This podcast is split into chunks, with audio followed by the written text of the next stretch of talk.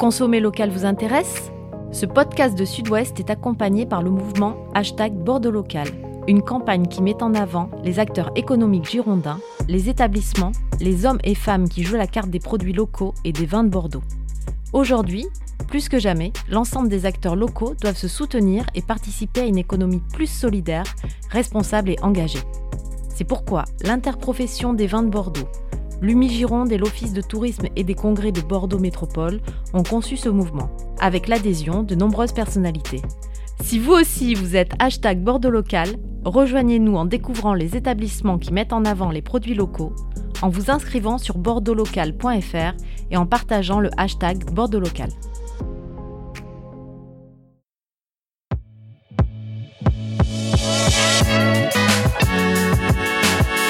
Bonjour, je suis Mathieu Hervé.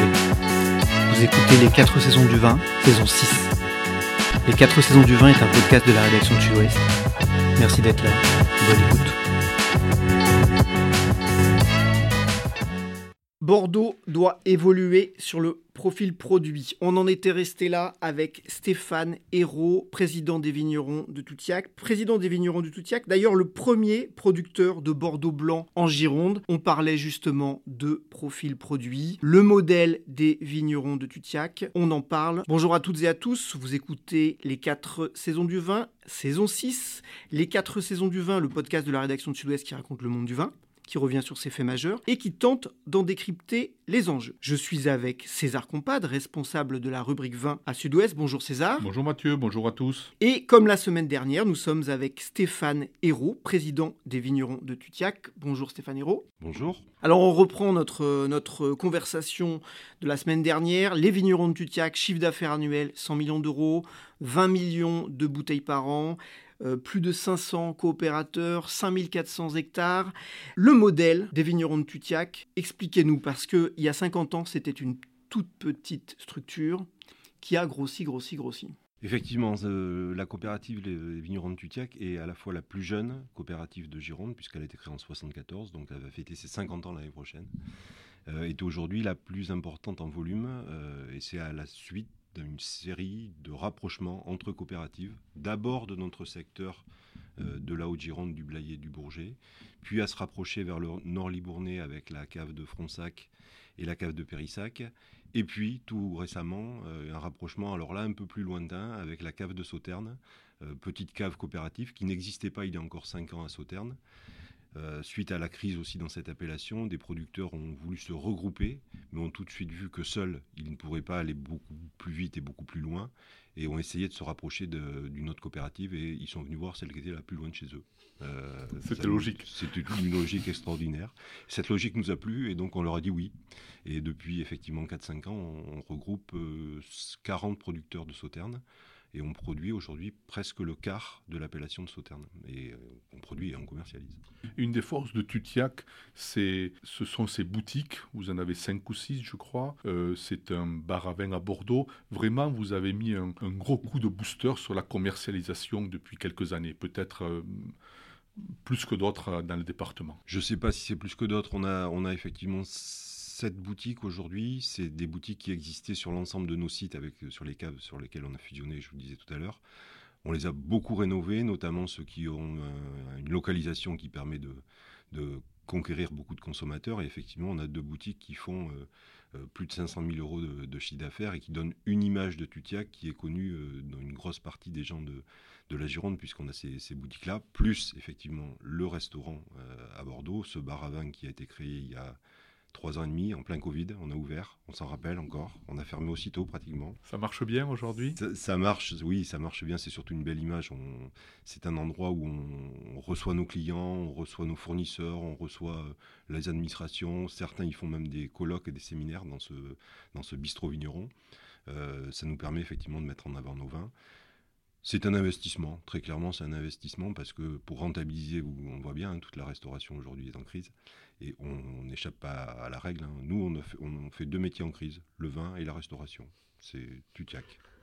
Parlons justement et continuons de parler du, consommateur euh, avec des, usages euh, et des habitudes qui sont, largement en train d'évoluer. Vous, vous avez fait notamment aussi un gros travail euh, de marketing et d'études sur, sur les goûts.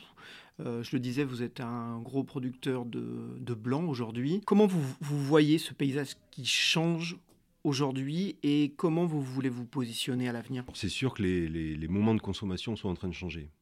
les moments et les instants et les, les modes de consommation. Aujourd'hui, la Gironde, c'est 85% d'AOC rouge, globalement sur l'ensemble de, la Gironde. Tutiac, aujourd'hui, ces AOC rouges, c'est 53 ou 4%. Donc on a 45% euh, à peu près de notre production qu'on a orienté vers d'autres euh, types de produits. Les AOC blancs, vous en parliez tout à l'heure. Les AOC rosés, aujourd'hui on fait 44 euh, 000 hectos cette année de, de, Bordeaux rosé sur une production totale qui doit être à 150 000 hectos, donc presque le tiers de la production de Gironde. On fait euh, des sauternes, on fait euh, des IGP sur les trois couleurs, blanc, rosé et rouge. On fait des sans IG parce qu'on a des marchés de partenariat avec certaines marques de négoce bordelais qui, ont, signé des choses sur plusieurs années avec nous. Les sans IG, c'est ce qu'on appelait autrefois les vendables. Voilà. voilà. donc aujourd'hui, l'AOC rouge ne représente plus que 55% de nos productions. Et parlons du blanc, on en parle souvent autour de ce micro, Mathieu.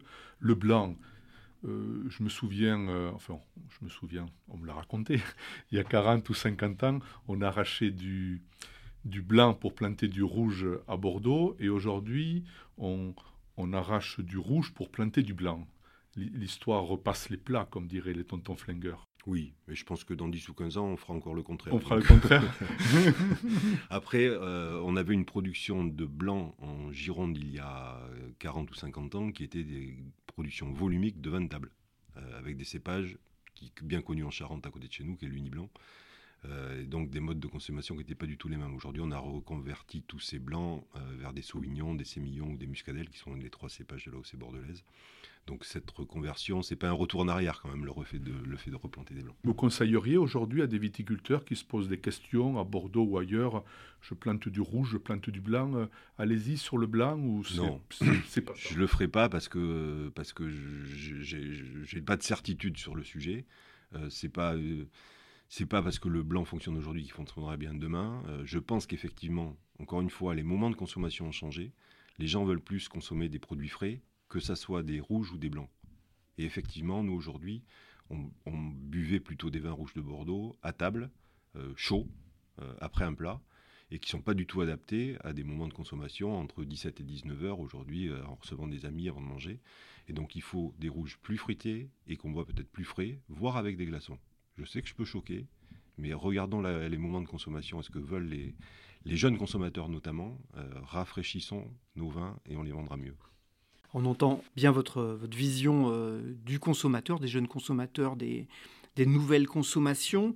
Et puis, je me dis AOC, IGP, sans IG. Et là, c'est à l'ancien étudiant en économie euh, que je m'adresse. Est-ce que c'est pas beaucoup trop complexe tout ça? Est-ce qu'il n'y aurait pas besoin d'une bonne simplification? À chaque fois qu'on réfléchit que la, la, la, est en crise, la viticulture est en crise, c'est une des questions qui vient, et c'est logique, hein, c'est logique. 62 ou 3 ou 4, je sais jamais, même moi. Appellation à, Bordeaux. Ça, varie suivant les documents. Ouais, ça varie selon les documents, les interlocuteurs. Les interlocuteurs. Et ce qu'on a envie de faire passer comme message? En tout cas, il y a plus de 60.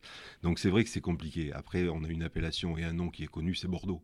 C'est Bordeaux. Euh, on le voit, il y a encore une étude qui a été faite euh, il n'y a pas très longtemps sur les consommateurs euh, français la seule, enfin la première appellation qui ressort, c'est Bordeaux. Alors on a bien beau se dire tous les matins que Bordeaux est en crise, que ça va mal.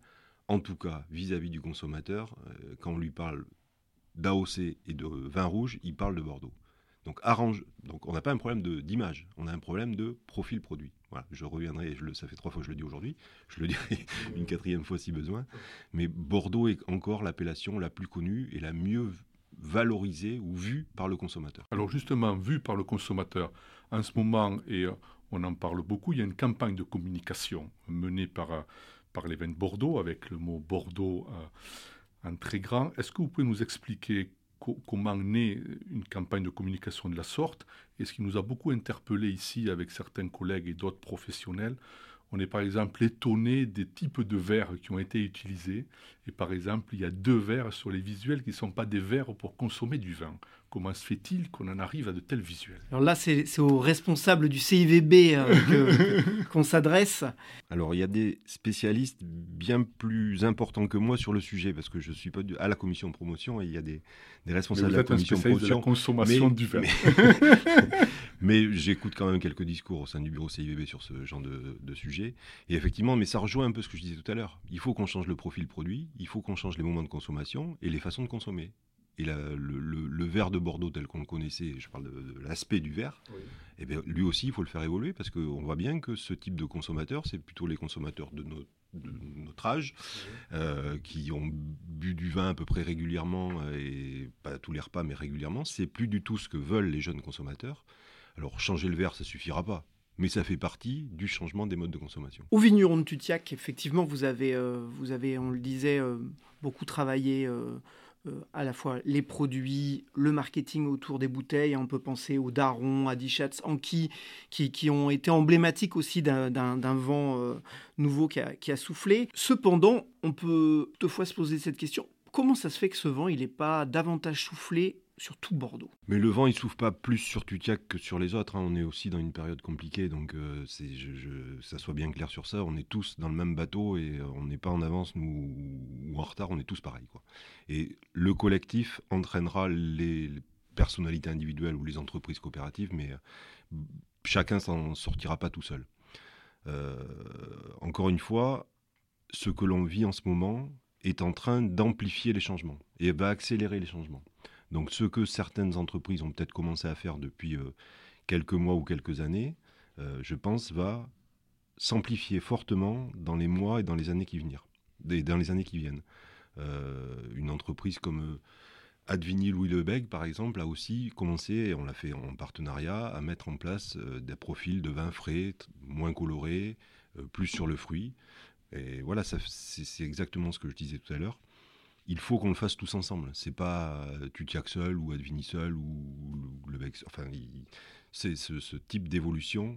Euh, il sera porté par quelques leaders, certes, mais il faudra qu'il entraîne une grosse partie de la filière. Après, tous les profils de Bordeaux ne seront pas comme ça. Hein. Il, faudra peut-être euh, le faire aussi avec des cavistes et des restaurateurs. Et combien de cavistes et restaurateurs a-t-on entendu depuis un an ou deux qui disent que Bordeaux c'est vieillot, que Bordeaux c'est has que Bordeaux on n'en veut plus?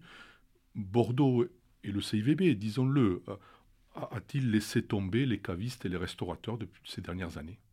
Je ne sais pas si c'est Bordeaux ou le CIVB qui les a laissés tomber ou si c'est l'image qui a fait qu'effectivement ils sont éloignés.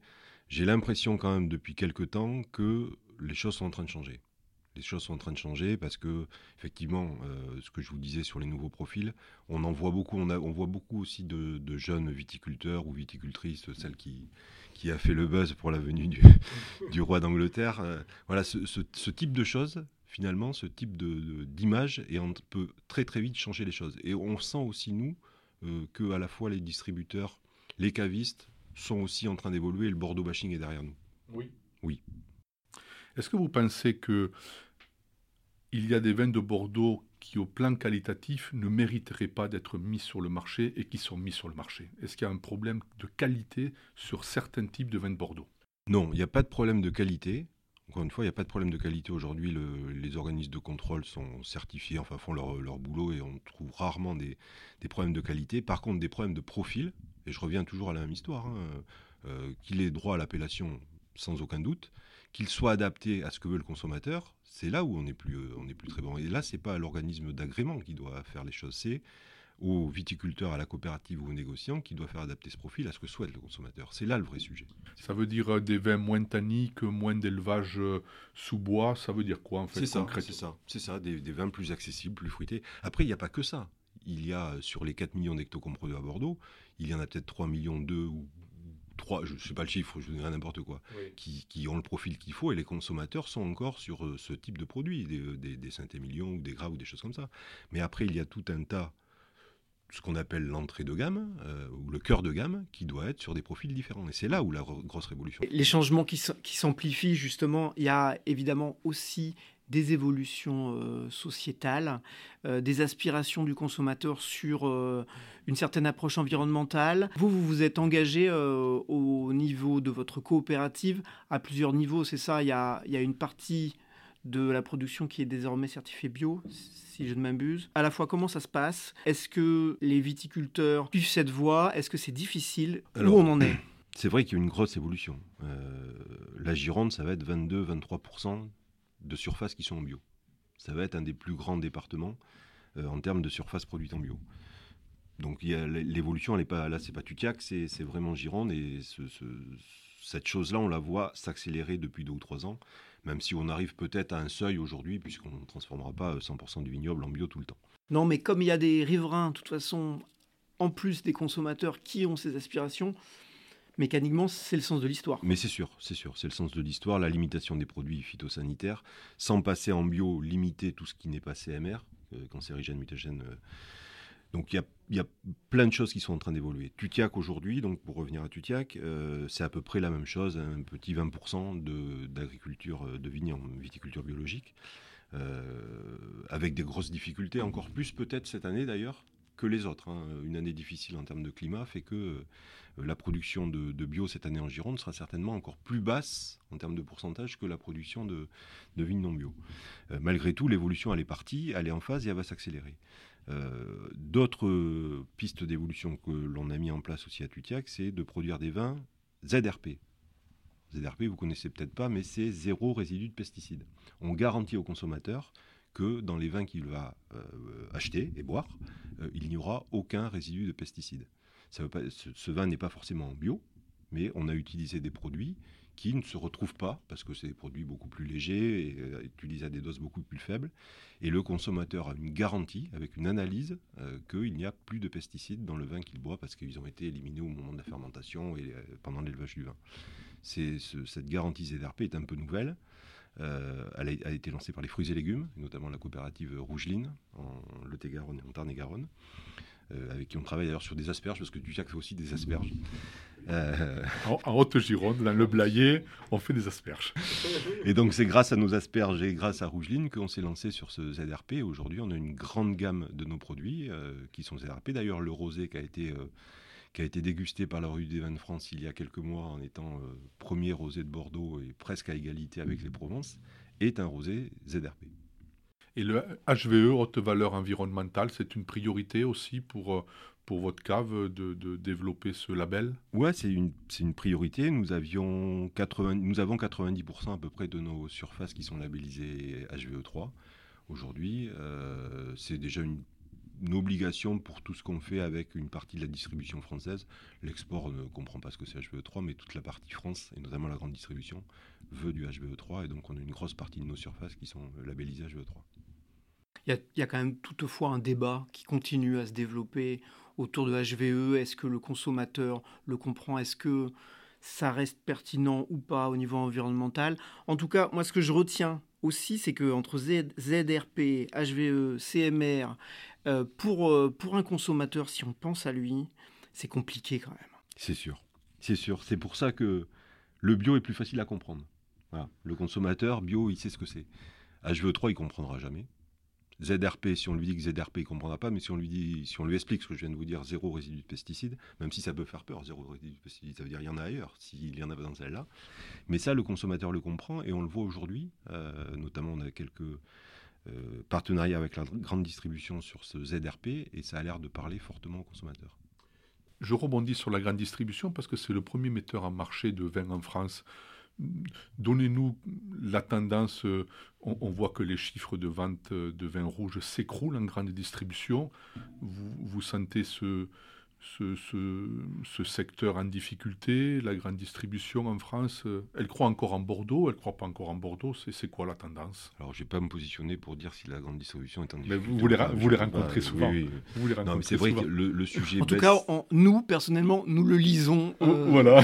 dans les médias. Nous le lisons. Exactement. Merci c'est vrai que le sujet euh, grande distribution, la grande distribution aujourd'hui, et notamment la vente de vin en grande distribution, euh, connaît des difficultés, notamment dues à l'inflation, et que le consommateur va sur d'autres produits avant d'acheter une bouteille de vin. Plus, encore une fois, et je reviens, ça fera la quatrième fois, les moments de consommation qui font que ça a changé. Et donc le, jeune, le vieux français de plus de 54 ans ben, il y en a, ils consomment beaucoup moins de vin rouge que ce qu'ils consommaient il y a quelques temps. la transition est idéale. On n'a pas du tout parlé de prix, de prix du vin. César souvent le répète, le, le col, le col euh, c'est 5, 6, 7 euros grand max. Prix moyen d'une bouteille de Bordeaux en grande distribution, moins de 6 euros. Comment on fait? Est-ce que le vin est trop cher? Est-ce qu'il a juste une image de vin trop cher? Est-ce que c'est Bordeaux qui a pâti de l'image des grands crus? Comment, comment vous analysez ça vous? Je pense que c'est la question la plus complexe que vous m'avez posée depuis qu'on est ensemble. mais c'est la dernière, c'est pour ça. Non, c'est complexe parce qu'effectivement, euh, Bordeaux, ça va du, produit entrée de gamme euh, à moins de 3,50 euros, ça existe aussi, euh, jusqu'au grand cru à plus, à quelques dizaines, voire centaines d'euros. effectivement, avoir un discours et une image collective sur des produits qui sont aussi différents, c'est bien, bien compliqué. Bon, aujourd'hui, il faut isoler les grands crus, ça fonctionne, et j'espère que ça fonctionnera toujours, ça porte une image certaine mais ce n'est pas un les mêmes consommateurs et les mêmes types de produits que l'ensemble de, des autres appellations.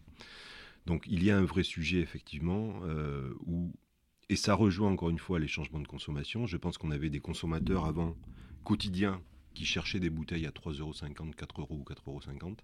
C'est plus ce que cherchent nos consommateurs d'aujourd'hui, notamment les jeunes consommateurs, et qui seront prêts peut-être à, mettre plus d'argent, c'est-à-dire entre 7 et 12 ou 13 euros, mais sur moins de produit et sur moins de volume. Donc c'est pour ça que cette adaptation, et notamment l'arrachage et l'adaptation du volume de ce qu'on va produire à ce qu'on est capable de vendre, est un vrai sujet et va être euh, le résultat positif ou négatif euh, qui va donner une nouvelle vie ou une nouvelle survie, d'abord une survie et puis une nouvelle vie et une nouvelle victoire aux exploitations viticoles en Gironde.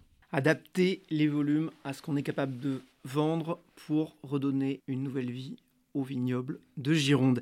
Merci Stéphane Hérault, président des vignerons de Tutiac. Merci César. Merci. À bientôt. à vous. On se retrouve euh, la semaine prochaine ou la suivante pour un nouvel épisode. Merci aussi à vous tous qui êtes toujours plus nombreux à écouter nos podcasts. N'hésitez pas à nous envoyer des messages ou commentaires à m.herve@sudouest.fr. Retrouvez tous nos épisodes sur sudouest.fr et pour ne pas manquer les prochains, abonnez-vous à Sudouest sur Deezer, Spotify, iTunes ou Google Podcast. D'ici là, portez-vous bien et rappelez-vous, le meilleur vin n'est pas nécessairement le plus cher, mais celui qu'on partage avec modération et responsabilité. Merci d'avoir écouté cet épisode. Si vous appréciez ce podcast, soutenez-le avec des étoiles, des posts sur les réseaux ou parlez-en autour de vous. Merci.